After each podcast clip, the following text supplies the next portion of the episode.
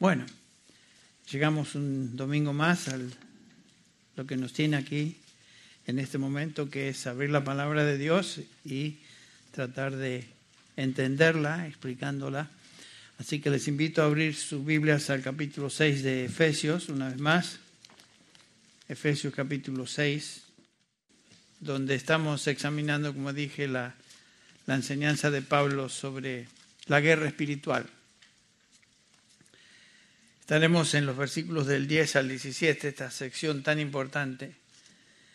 Es una guerra espiritual, como Pablo bien menciona aquí. No tenemos lucha contra sangre ni carne, no es con personajes que podamos ver, sino con seres espirituales de maldad en las regiones celestes dirigidas por el supremo de todos, que es el mismo diablo. Es una guerra que comenzó eh, cósmicamente comenzó antes de la creación del hombre, cuando el diablo y sus huestes que le siguieron se rebelaron contra Dios y fueron echados del cielo y a partir de ese momento eh, esa guerra se estableció y por supuesto vemos la aparición de, de este lucero de la mañana, el mismo diablo en Génesis 3 que leímos por primera vez en la escritura, aparece ahí como personaje y ahora su propósito es de destruir la obra de Dios en el hombre. Y es lo que notamos aquí, el comienzo de su campaña, por decirlo así, de destrucción del ser humano que había sido creado por Dios. Y porque nosotros somos cristianos y pertenecemos a Dios, nos dice 1 Juan 5, 19, ahora somos de Dios, todo el mundo yace bajo el poder del maligno, pero nosotros, hijitos, dice, somos de Dios, los creyentes somos de Dios, y porque somos de Dios, eh, el enemigo está tratando de destruir a aquellos que pertenecen a Dios. Se opone a la obra de Dios, se, se opone a los propósitos de Dios y nosotros somos parte de ese propósito, por lo tanto experimentamos una lucha continua e intensa de la cual no podemos desligarnos. Si somos hijos de Dios, si somos creyentes, nos encontramos en esta guerra espiritual. Eh, no es opcional. Así que nos, nos afecta. A algunos no les gusta pensar acerca de la guerra espiritual, no les gusta pensar acerca del diablo.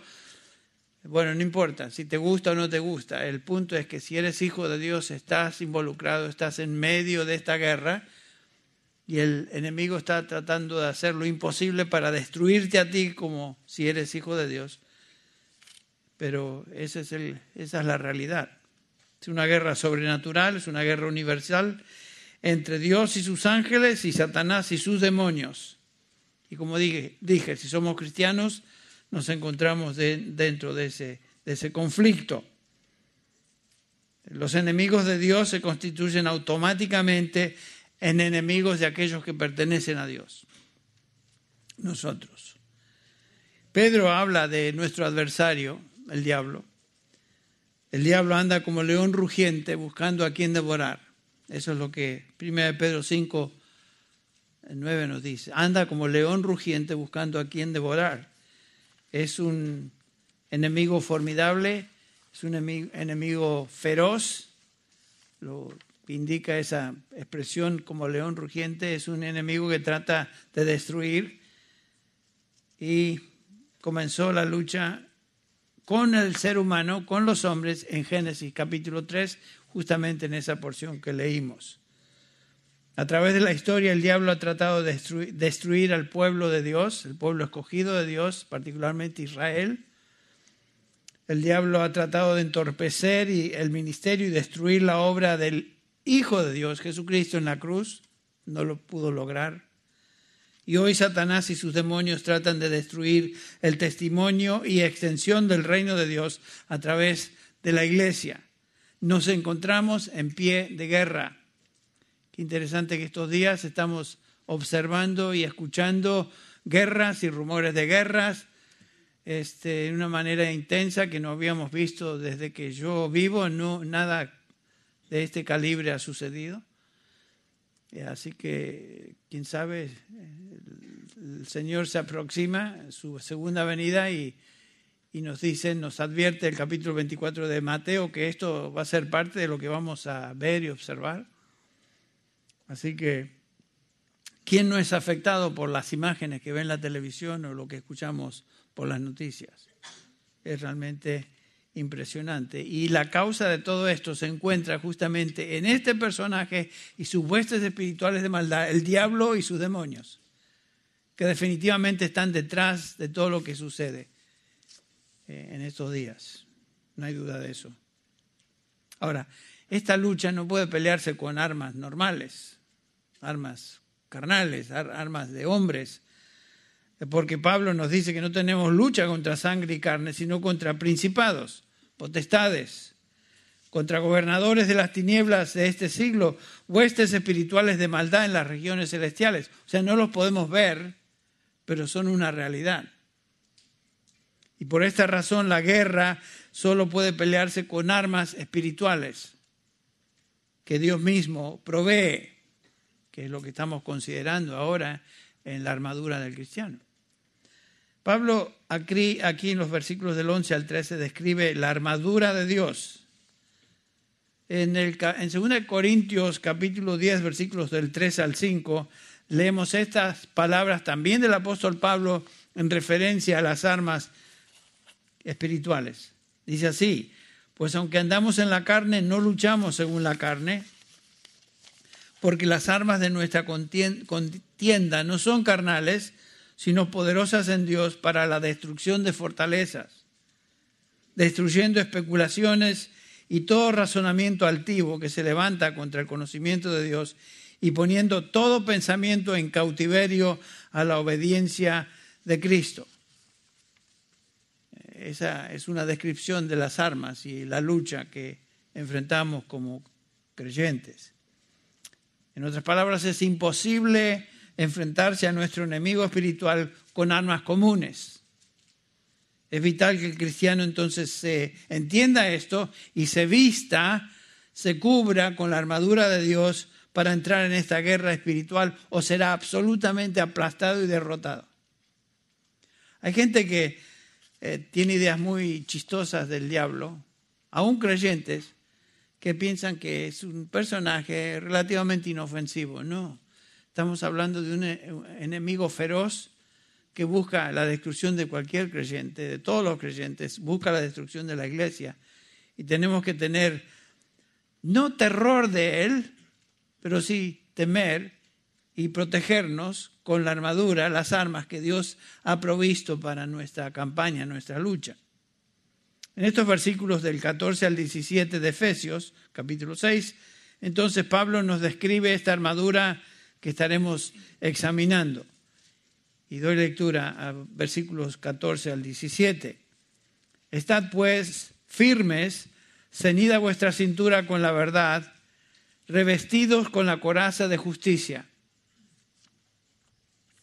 calzados los pies con el apresto del Evangelio de la paz, en todo, tomando el escudo de la fe, con el que podréis apagar todos los dardos de fuego o encendidos del maligno.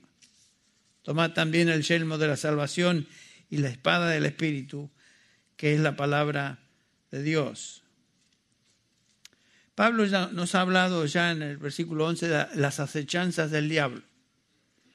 Eh, Pablo describe al enemigo como un enemigo que con una estrategia particular que anda buscando, tiene artimañas, tiene insidias, tiene, tiene maquinaciones, que son términos que se utilizan en el Nuevo Testamento para describir la estrategia del enemigo.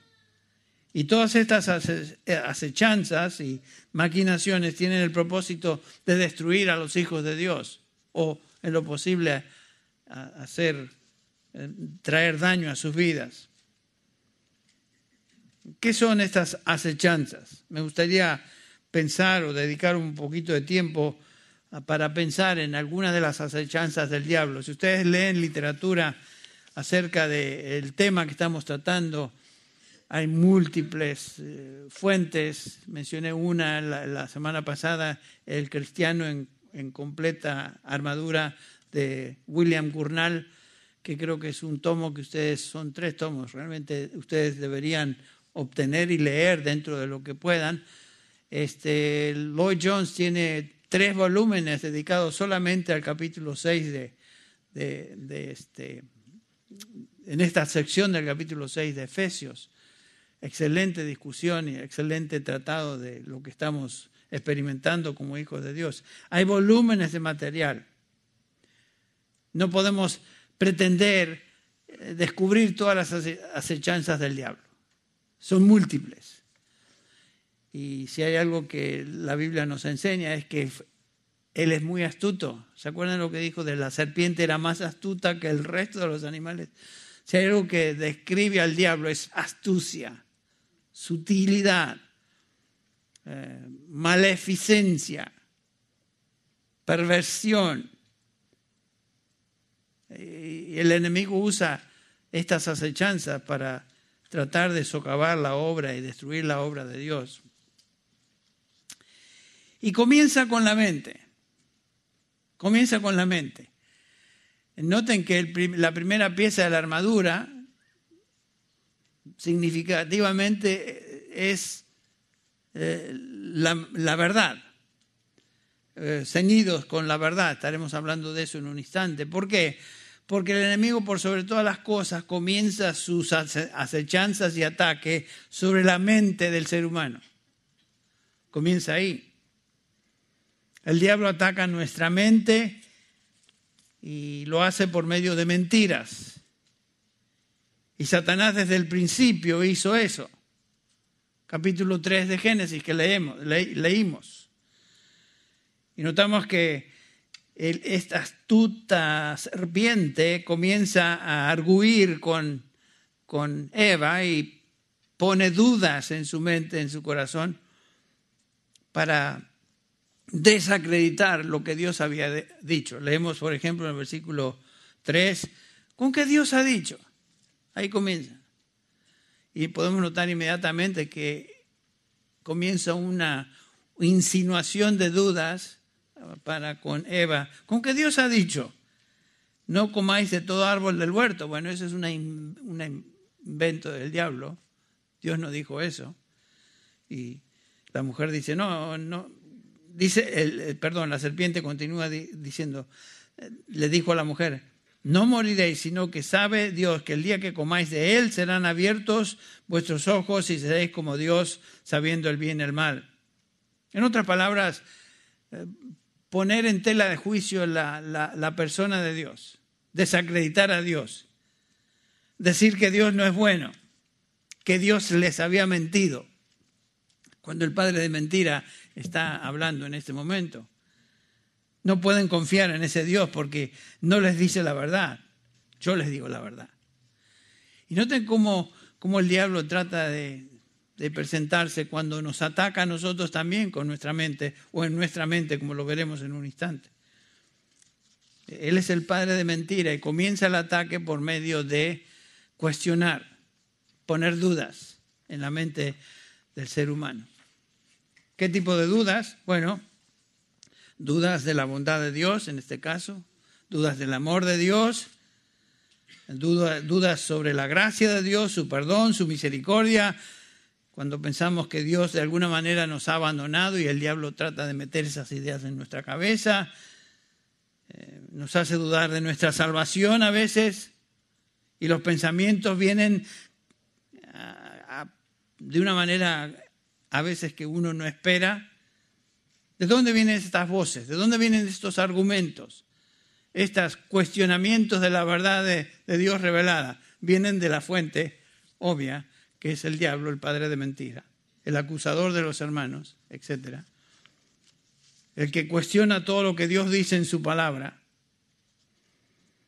Entonces, de una manera básica y sutil en la que el enemigo nos ataca es tratando de desacreditar perdón, a Dios y su palabra, mintiendo, eh, engañándonos con argumentos torcidos.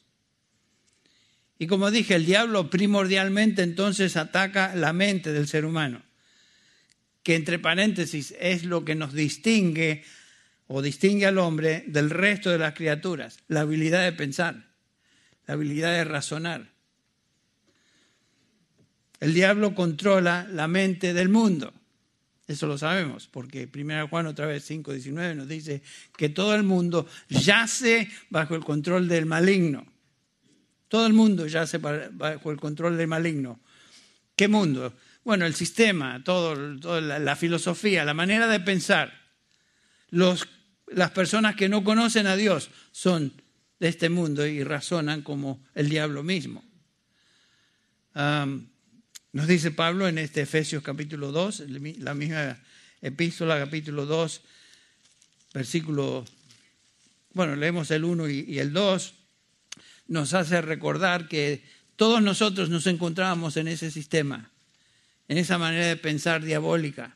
Noten, dice, Él os dio vida a vosotros que estabais muertos en vuestros delitos y pecados, en los cuales anduvisteis en otro tiempo según la corriente de este mundo. Ah, ahí está el mundo, el contexto. ¿Y quién dirige al mundo? ¿Quién controla al mundo? Inmediatamente Pablo dice, conforme al príncipe de la potestad del aire, el espíritu que ahora opera en los hijos de desobediencia. Esa descripción, el príncipe de la potestad del aire, es otra simplemente referencia al mismo personaje, el diablo. El diablo. Y ahí nos encontrábamos todos. Y el diablo trata de, meter púa, por decirlo así, poniendo dudas en el ser humano. Y noten que lo veremos en un instante, pero las dudas vienen tanto a, o el ataque sobre la mente viene tanto a inconversos como creyentes, lo veremos. Noten cómo el diablo controla la mente de, de la gente en 2 Corintios capítulo 2, versículo, capítulo 4, perdón, versículos 3 y 4, dice el apóstol Pablo lo siguiente, hablando de la predicación del Evangelio. Versículo 3, y si todavía nuestro Evangelio está velado, para los que se pierden está velado, en los cuales el Dios de este mundo, ah, otra descripción del mismo personaje, el Dios de este mundo, no de que es con minúscula, el Dios de este mundo ha cegado el entendimiento de los incrédulos para que no vean el resplandor del Evangelio. ¿Por qué es que la gente no cree? Cuando realmente el Evangelio es algo bastante razonable. Y muchos creyentes se convierten, entienden el Evangelio por el Espíritu Santo que les ha dado entendimiento y más tarde dicen, pero ¿cómo es posible que la gente no, no entienda esto? Es muy clara la respuesta de Pablo. La razón que no entienden y no reciben ni creen es porque el Dios de este mundo ha cegado la mente de aquellos que se pierden. Esa es la respuesta. Entonces, el diablo afecta definitivamente la mente de la gente, eh, cegándolos a la verdad del Evangelio. Es obra de Satanás. Por eso la gente no cree. Pero si les di una presentación fenomenal, les hablé del Evangelio, fui clarísimo, y no entienden. Como si dependiera de este que habla, ¿no? No entienden. ¿Saben por qué? El diablo ha cegado su entendimiento. Claro que no van a entender, a menos que Dios intervenga en esa vida. Por eso el capítulo 2 eh, de Efesios nos dice claramente que, pero Dios, aun cuando estábamos muertos en delitos y pecados, nos dio vida. Nos dio vida. Y ahí comienza la apertura de los ojos espirituales y comienza el entendimiento de una persona. El hombre natural, el hombre que no ha recibido el discernimiento ni, ni la luz del Espíritu Santo en su vida. El hombre natural, dice Pablo, 1 Corintios 2.14, el hombre natural que no entiende las cosas del Espíritu no acepta las cosas del Espíritu, porque para él son qué? Locura. ¿Y por qué son locura para él? Porque el diablo le ha cegado. Eh, eh, está ciego. Y es una, una doble condición de imposibilidad de vida espiritual en, en el ser humano. Está muerto en delitos y pecados y está cegado por el diablo. ¿Cómo va a salir un hombre de esa condición? Su propia inteligencia, su propia luz, sus ideas, sus opiniones. Está muerto, está frito. se acabó. El diablo lo tiene agarrado y, y hasta a menos que el Señor abra ese entendimiento, conceda vida y luz, el ser humano va en camino a una eternidad separado de Dios. Por eso tenemos que tener piedad de las personas que no conocen al Señor, tener cierto sentido de misericordia y orar que el Señor abra el entendimiento de esta gente. Bueno, el hombre natural no acepta las cosas del Espíritu, no las puede entender, no las puede discernir. La verdad de Dios revelada en su palabra, este ser humano no las ve a menos que Dios abra su entendimiento. Entonces vemos que el diablo fundamentalmente ataca la mente del hombre. Ataca la mente de un inconverso como ataca la mente de un convertido, lo veremos en un instante. En un inconverso, ¿qué hace? Le ciega completamente a las cosas de, Dios, a la verdad del Evangelio. En el caso de, del creyente, así como hizo con Eva, el diablo mete dudas. Y ahí comienza su tarea. Con que Dios dijo, ¿no? Dios dice esto, que mira cómo te funciona a vos. A vos no te funciona. Y uno empieza a escuchar. Tal vez no me está funcionando bien la cosa y mira, vos te crees cristiano. Mira tu vida. Mira tus acciones, mira tu, tu mente perversa. Un cristiano no piensa de esa manera. Un cristiano no actúa de esa manera que tú actúas. Y uno comienza a escuchar estas cosas y empieza a temblar. Es cierto, yo no, no soy...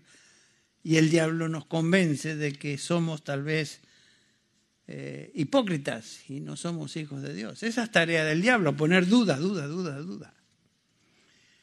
socavar nuestra posición en Cristo. Minar nuestra fe en el Señor y la salvación, que es por medio del Evangelio. El enemigo no va a poder tragarnos, no va a poder separarnos de Cristo, no va a quitarnos de su poder, pero sí puede poner dudas, dudas, continuamente, dudas de la bondad de Dios, dudas del amor de Dios, dudas de la gracia de Dios, eh, dudas en cuanto a que si nos vamos a permanecer firmes o no hasta el final. ¿Tú te crees que vas a permanecer hasta el final? Ah. Y no estoy diciendo que escuchamos voces audibles, pero vienen dudas. Vienen dudas. He estado leyendo bastante sobre este tipo de, ataque y, acechanza e insidia en esos días. Y tanto a los puritanos como otros maestros de la escritura, a quienes respeto tremendamente, eh, hablan de, este, de, esta, de esta lucha, hablan de estas dudas hablan de estas situaciones que le estoy presentando a ustedes. Ahora, no debemos llegar a la conclusión que porque tenemos dudas ya no somos cristianos. El diablo trata de cuestionar nuestra fe en Cristo, en el Señor, y socavar nuestra confianza, pero el hecho de que uno tiene dudas no quiere decir que esa persona no es cristiana. A veces todo lo contrario es cierto. Porque el diablo no se mete a pelear con gente que ya le pertenecen a él. ¿Qué le va a poner dudas? Le va a poner dudas si ya lo tiene. Pero pone dudas en el creyente. Yo me acuerdo cuando mi padre me decía, me convertí a los casi 15 años. Y papá siempre usaba esta, esta ilustración porque le, le gustaba y tenía sentido y a mí me hacía sentido y no es original de él. Y decía papá, Malchi, no puedes evitar que los pájaros vuelen sobre tu cabeza, pero sí puedes evitar que hagan nido en tu cabeza. Lo mismo, no podemos evitar que vengan las dudas, pero sí podemos evitar, eh, evitar que esas dudas hagan nido y se, se entierren en nuestro ser y nos manejen y nos, nos hagan actuar de una manera como una persona que no tiene esperanza. Eso es lo que Satanás busca. Es la obra del diablo. A veces estas dudas nos abruman y vienen de toda dirección y el diablo insinúa estos pensamientos mentirosos. Y son los dardos encendidos del enemigo. De eso habla el apóstol Pablo. Lloyd Jones, hablando de esto, escribe lo siguiente. Debemos diferenciar entre la tentación a dudar y el acto de dudar o la acción de dudar. El diablo está continuamente tratando de insinuar dudas en nuestra mente. Tiene razón. Estas son artimañas del diablo. Y por supuesto el diablo eh, trata de, manipular, manipularnos y hacernos creer cosas que son de él. Mete dudas. Ahí comienza. El ataque comienza acá en la mente. Pero otro, otro eh, terreno fértil del ataque de Satanás no es solamente poner dudas en la mente, sino poner eh, aún emociones en, nuestro, en nuestra manera de pensar y traer emociones que son maléficas, que son de Él. Eh, cosas que nos traen temor y nos hacen temblar, emociones de temblor. ¿Por qué es un león rugiente? Porque el león rugiente es lo que hace, ruge. Y el propósito de rugir, tal vez no nos puede comer, pero sí nos puede traer tremendo miedo. Fíjense si, si no tiene cierto sentido eh, la vida de Pedro, de la cual habla también Lloyd Jones acá en esta descripción. Después de esa gran confesión de Pedro en el capítulo 16 de Mateo, versículo 16, el Señor hace la pregunta, ¿y vosotros quién decís que sois? ¿Qué soy? Yo. Pedro responde, Señor, tú eres el Cristo, el Hijo del Dios viviente. Bienaventurado Pedro, lo que has dicho no viene de tu propia habilidad intelectual, sino que mi Padre te lo ha revelado. Bueno, ya Pedro con eso se sintió un poco confortado, tal vez demasiado, y este, y este, terminando esa charla, el Señor dice que iba a ir a la cruz y iba a morir. Oh, no, no, Señor, que eso jamás te ocurra. Jamás perezca el pensamiento, Señor. ¿Cómo es que vas a morir? Y él, ahora el Señor le tiene que decir, apártate de mí, ¿quién? Satanás, porque está poniendo la mira en las cosas de los hombres. Eso le habrá dado cierta manera de pensar a Pedro. Pues sabemos que el diablo, según lo que dice Lucas 22, 31 al 34, el diablo, Satanás, os ha reclamado para zarandearos como a trigo. Definitivamente estaba buscando a Pedro y lo zarandeó, lo sacudió como a trigo. Y Pedro termina, sabemos la historia, su corazón se llena de miedo de terror, inspirado obviamente por el mismo diablo, tiembla de temor, niega a Cristo con juramentos y malas palabras. De ser un hombre fuerte, con mucha valentía, se convierte en una, un cobarde que sucumbió ante los ataques del enemigo cuando le causó todo tipo de miedo y temor interno. O sea, le hizo pensar mal, lo llevó a sentimientos acordes a esa manera de pensar. El diablo tiene ese poder de inspirar miedo, hacernos temblar. Por eso es un león rugiente. Esta es una artimaña diabólica, dice Lloyd Jones. El diablo también instiga y propaga falsa doctrina, lo veremos en un instante. 1 Timoteo capítulo 4 versículo 1, doctrinas de demonios que son desparramadas, predicadas por falsos maestros, que son inspirados por demonios por el mismo padre de mentira y aquellos que siguen al padre de mentira, que son los demonios, anticristos. Toda falsa enseñanza se origina en el diablo y sus demonios. Hmm. Entonces, esa, esa es la tarea del enemigo. Doctrinas de demonios, le llama acá Pablo. Espíritus engañadores, dice de Juan. Anticristos, el espíritu del anticristo dudas en cuanto a, la naturaleza de Cristo, nociones falsas de Cristo, su persona, su obra.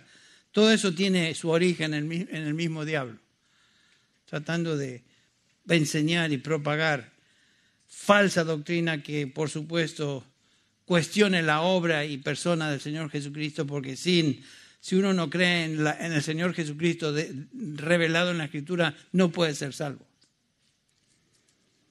Por eso Pablo advierte a los creyentes ahí en el capítulo 4 de Efesios, versículo 14, que no seáis niños sacudidos por las olas y llevados de aquí para allá por todo viento de doctrina, por la astucia de los hombres, hombres, perdón, por las artimañas engañosas del error. Pablo dice, cuidado, que no nos dejemos llevar por doctrinas falsas que tienen su origen en lo que es mentira. Es indispensable que cada uno de nosotros estemos seguros de lo que la Biblia enseña, de lo que la Biblia enseña sobre las doctrinas fundamentales de la fe. Tenemos que saber, tenemos que conocer la verdad para poder rechazar la mentira, que es lo primero que el, diablo trata de hacernos con nosotros. ¿Saben ustedes que Satanás y los demonios conocen muy bien la Biblia? La conocen mucho mejor que nosotros. Son evangélicos en su teología, aunque atacan y tratan de destruir y desacreditar lo que Dios dice.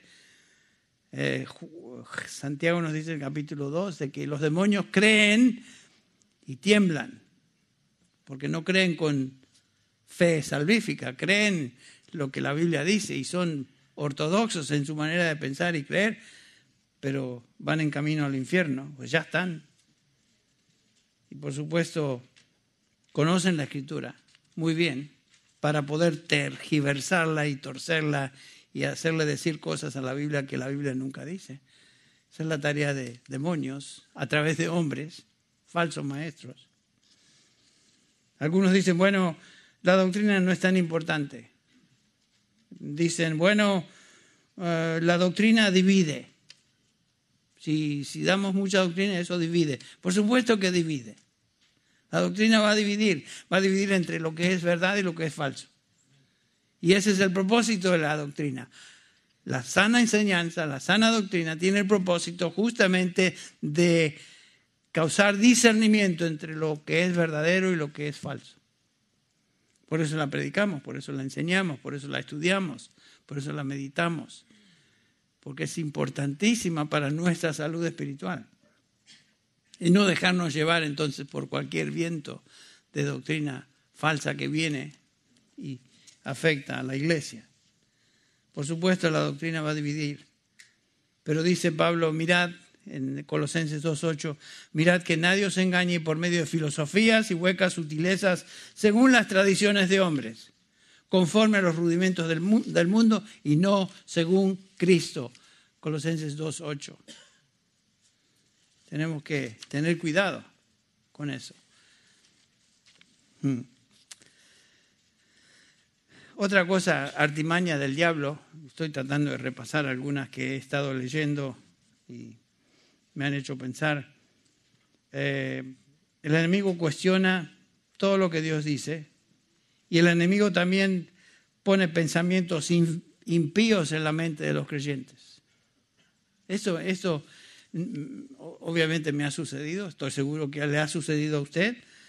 Pensamientos e imaginaciones blasfemas y perversas en nuestra mente, a veces. Y Hablando de esto, Lloyd Jones escribe lo siguiente. Estos son dardos de fuego del maligno. Puedes estar leyendo tu Biblia y pensamientos perversos y blasfemos vienen a tu mente. No estás pensando en estas cosas, pero vienen, tú no las quieres y vienen. Y, uno se pone a leer y pensar en eso. Es cierto. ¿De dónde viene todo esto? ¿Por qué, ¿Por qué cosas perversas vienen a la mente. Uno dice, bueno, es la carnalidad de uno. Bueno, pero ¿de dónde vienen? En ese momento uno puede estar leyendo la Biblia. Vienen imágenes torcidas, imágenes perversas, imaginaciones que uno dice, yo no andaba buscando eso y por eso eh, hace la pregunta eh, este, Lloyd Jones. Si te preguntas si estos pensamientos son tuyos o del diablo, ¿Cómo determinamos si son nuestros o del diablo? Dice, si tú odias esos pensamientos y deseas que no estén en ti, en tu mente, estos son del diablo. Este es el ataque del diablo. Y dice en otra, en este segmento, qué torpes, qué necios somos si nos detenemos a escuchar al diablo. A veces el diablo pone pensamientos de depresión en nuestra vida, porque, en nuestra mente, porque nos acusa de algún pecado que cometimos en el pasado. Y ahí está, trayendo esa acusación, apilando acusaciones, haciéndonos pensar de que Dios no nos ha perdonado y nos sentimos como un fracaso delante de Dios. Lloyd Jones dice al respecto, ¿no puedes ver que este tipo de experiencia es un aspecto de las artimañas del diablo?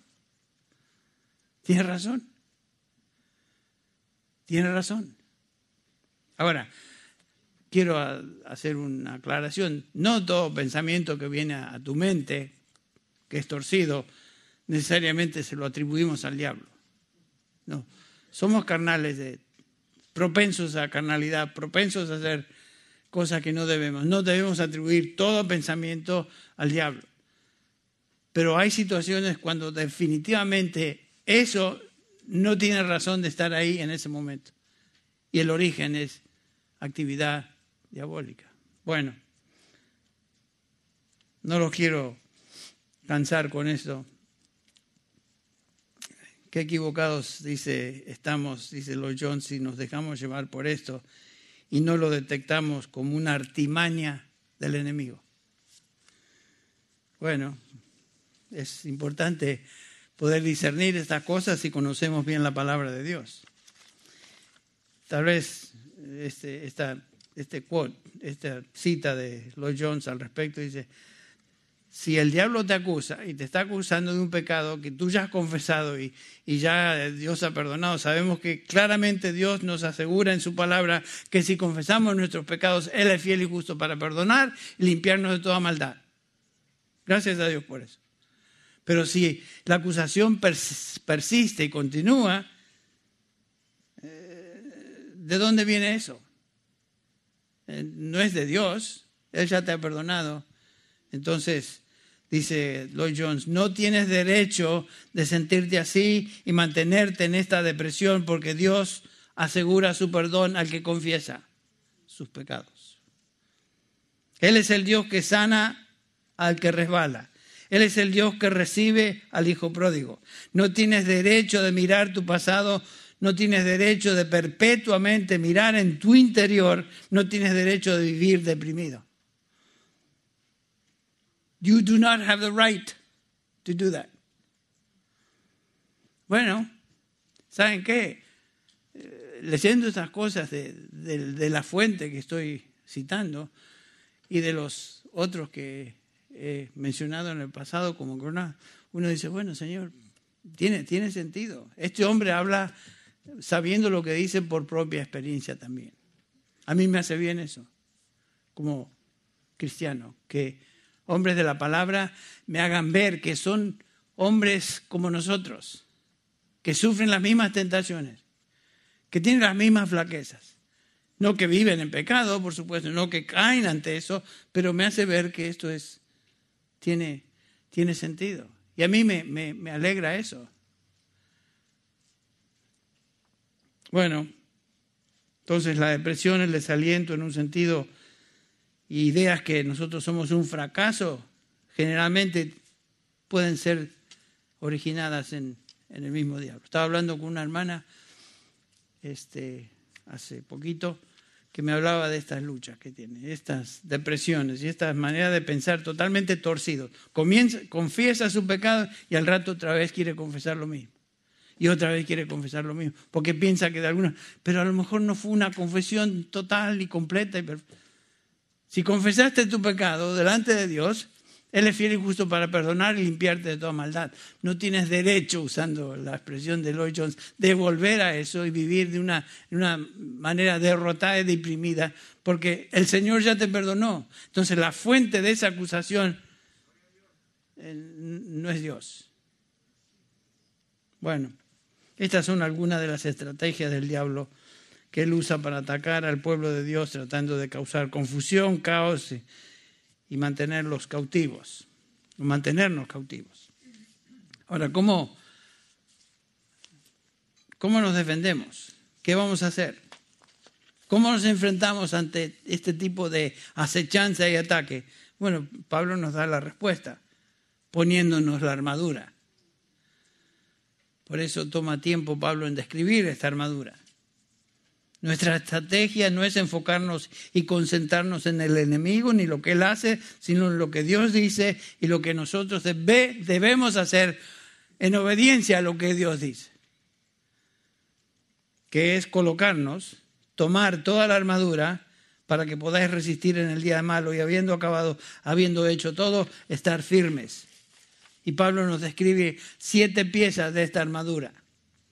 Siete piezas que están a nuestra disposición, a nuestro alcance y están, deben estar firmemente colocadas. Y Pablo está escribiendo no desde la cárcel necesariamente, pero sí desde una casa que se había alquilado ahí en Roma, custodiado por guardias romanos, soldados romanos, atado con una cadena al guardia de, que estaba de turno. 24 horas, 7 días a la semana. Y Pablo está escribiendo su carta, Efesios es una de sus cartas, Colosenses es otra, Filipenses es otra, epístolas de la cárcel se le llaman, pero realmente es, prisionero de Roma custodiado por guardias. Y posiblemente cuando Pablo está escribiendo acerca de las, las piezas de la armadura, tiene ahí un ejemplo, uno de sus guardias. Y él está observando cómo un soldado romano se vestía y se preparaba para, para la guerra, para la campaña, para este, enfrentar al enemigo. Y obviamente el soldado romano se ceñía, se cubría con ciertas piezas en su armadura que le protegían. Y estaba listo para pelear. Y Pablo estaba observando eso. Se cubría en primer lugar con una prenda túnica rectangular hecha de tela con aberturas o agujeros para la cabeza y los brazos. Era como una, qué sé yo, como un vest, un chaleco, pero largo, de tela, de la cabeza, los brazos. Y ese, ese, ese chaleco se ceñía con un cinto grueso alrededor de la cintura de cuero. Esa era la primera pieza que obviamente era sumamente necesaria para poder pelear. Y se ceñía esas prendas, esas piezas, y una vez que hacía eso estaba listo para la batalla. Y Pablo expresa esa, esa realidad, está observando eso y comienza a describir las prendas o mejor, las piezas de una, de una armadura romana y lo usa como ilustración para enseñarnos la importancia de ceñirnos con la armadura de Dios. Eh, Pedro dice, está, ceñid vuestros lomos, en los lomos de vuestro entendimiento para la acción, sed sobrios. El ceñirse indicaba que estaba preparado para la acción. Y por supuesto no podemos ir a la batalla si no estamos bien vestidos. No vamos a ir en shorts o en, esos sweatpants o algo así. Tenemos que estar bien, bien cubiertos. Y es la idea acá. Y dice, cubiertos con el cinturón de la verdad. Noten que es la primera pieza. Claro, no es de sorprendernos. Si el padre de mentira es el que inspira todas estas cosas, tenemos que ceñirnos de la verdad. ¿Cómo vamos a lidiar con la mentira? Con la verdad. Muy bien. Eso lo entendemos. Esa palabra verdad se refiere al contenido de todo lo que es verdad en contraste a todo lo que es falso. En el caso de doctrina se refiere a la verdad revelada por Dios en su palabra. Lo verdadero, que puede ser otra traducción de esa palabra alecea, quiere decir eh, ver o tiene que ver con la actitud de honestidad e integridad en contraste a una actitud hipócrita. Por eso Pablo en, en Filipenses 4.9 comienza diciendo, por lo tanto, todo lo verdadero, todo lo puro, todo lo honesto, lo que es de buen nombre, en esto pensad. Comienza con lo verdadero. ¿Qué? Entonces, la verdad puede ser la verdad en referencia a la palabra, el contenido de la palabra de Dios, o todo aquello que es verdad y verdadero. El contenido de la verdad, el cinturón de la verdad de Dios es absolutamente indispensable de tener bien colocado y ajustado cuando somos atacados por el enemigo. El diablo cuestiona la verdad. ¿Notaron en Génesis 3.1? ¿Con qué Dios dijo? ¿Con qué Dios dijo? Eh? Vamos a ver, vamos a hacer un estudio de esta hipótesis. con que Dios dijo. Así viene con, nosotros. Así que Dios dice en su palabra tal cosa. O tú piensas esto. Eh, el que tiene su fe en Cristo es cristiano. Fíjate en tu... Dios dice eso. Cree en el Señor Jesucristo y será salvo. Pero fija tu propia experiencia. Mira en tu fuero interno. Mira qué tipo de obediente eres tú. Hipócrita. ¿Con qué Dios dijo? Ok, vamos a hacer un test. Y comienza la duda. Bueno, tiene el conocimiento de la verdad de Dios, el cristiano es una víctima de los ataques e insinuaciones de dudas del enemigo. Entonces, la palabra, eh, la verdad ahí tiene que ver con toda la palabra de Dios. Qué importante es. El enemigo es padre de mentira y maestros inspirados por demonios y el mismo diablo predican y propagan todo aquello que es falso para confundir. Todo, toda mentira, toda falsa doctrina tiene su origen en el mismo diablo y en sus demonios. Punto final, no hay más que discutir. No es la idea de hombres, es la idea del mismo diablo, que inspira a hombres a decir falsedad. El Espíritu dice claramente, 1 Timoteo 4.1, el Espíritu dice claramente que en los últimos tiempos algunos apostatarán de la fe, prestando atención a espíritus engañadores y a doctrinas de demonios. Palabra de Dios, aquí está, escrita. Y Satanás y sus huestes, espíritus engañadores, están tratando de plantar mentiras en la mente del ser humano. Cosas equivocadas el hombre en general, así como también el creyente, si es posible. Por eso Pablo otra vez dice, Filipenses 4.8, todo lo que es verdadero en estas cosas, pensad, la palabra es meditar en eso. Noten que es un mandamiento, es nuestra responsabilidad guardar nuestra mente en todo aquello que es verdad, aquello que es verdadero. Traer todo pensamiento, dice Pablo, cautivo a la obediencia de Cristo. Esa es nuestra responsabilidad. Qué importante, qué crítico es tener esta pieza bien colocada sobre nosotros, que sature, que, guíe y dirija nuestra mente, porque fácilmente somos propensos a creer aquello que es falso. Esa es nuestra tendencia. El cristiano en batalla debe caracterizarse por ser una persona comprometida con la verdad de Dios y comprometida con todo aquello que es verdadero. No dar lugar al diablo jugueteando con mentiritas blancas. No existe tal tontera. No hay mentiritas blancas. Lo que es mentira es mentira y si es mentira el origen es el diablo. Llegamos a la época de los taxes. Un par de meses, ahí estamos. Qué ocasión para echarse unas mentiritas y reportar aquello que no es. ¿Qué vas a ver? El gobierno nos roba de todos lados. Ya va a meter esto. Y reportar algo que no es.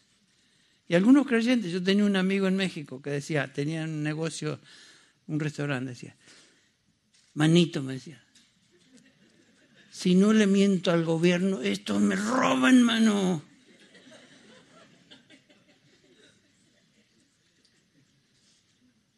Y me daba ganas de decir, pero hermano, fíjate, que Dios dice, no mentirás. O sea, tuvimos varias conversaciones con este individuo. Pero qué fácil es mentir y acostumbrarnos a mentir. Bueno, todo lo que es verdad, todo lo que es verdadero, dice Pablo, en esto pensad, y no es una opción, es un mandamiento. Muy bien. Ceñirse de la, cintura con la verdad implica que estoy preparado entonces para la batalla. Colocarse la armadura de Dios comienza, como vemos en esta descripción de la armadura, con la primera pieza, que es el cinturón de la verdad. Piensen eso, hermano y hermana. Piensen eso. ¿Qué cosas estoy pensando? ¿A qué, ¿A qué pensamientos le estoy dando lugar en mi mente que positivamente son falsos, que no vienen de Dios? ¿Con qué estoy jugueteando? Qué importante, qué crítico es tener la primera pieza puesta. Y estaremos hablando de lo que sigue, la armadura, la coraza de justicia, que es la próxima pieza que aquí nos menciona Pablo. La pregunta es, ¿estás ceñido? Yo también. ¿Estás aprendiendo a diario más, más y más de la verdad de Dios? Es cosa de vida o muerte en un sentido porque no conocer la verdad de Dios nos expone a ser atravesados tal vez por uno de estos dardos de fuego. Bueno, gracias a Dios que la batalla final o la guerra final ya ha sido ganada por el Señor Jesucristo. Eh, no hay posibilidad de pérdida con el Señor, el Señor ha ganado esa batalla y nos dice su palabra que el enemigo no nos puede arrebatar de sus manos, ni la mano de su padre. Y, nos dice Pablo en, en, eh, Romanos capítulo 8 que nada ni nadie nos podrá separar del amor de Dios que es en Cristo Jesús, Señor nuestro. La batalla final está garantizada, la victoria es nuestra, pero entre tanto luchamos y tenemos batallas. Cada una de ellas nos presenta con un reto. ¿Qué vamos a hacer? Nos ponemos la armadura, nos vestimos de esta armadura. Vamos a orar para terminar. Padre Celestial, te damos gracias por tu palabra y gracias te damos, Señor, por el aliento que trae a nuestro corazón, a nuestra mente, el meditar en estas realidades. Gracias, Señor, porque la victoria es tuya y si tú nos has llamado a salvación, esa salvación es segura porque tú comenzaste la buena obra, tú la perfeccionas, tú la terminarás y nada ni nadie nos puede arrebatar de tu mano. Te alabamos por esto, Padre, te agradecemos. Ayúdanos a salir de este lugar animados, glorificando tu nombre. Y Señor, que seamos testimonio y testigo a otros también de lo que tú estás haciendo en nuestras vidas. Lo pedimos en el nombre de Jesús. Amén.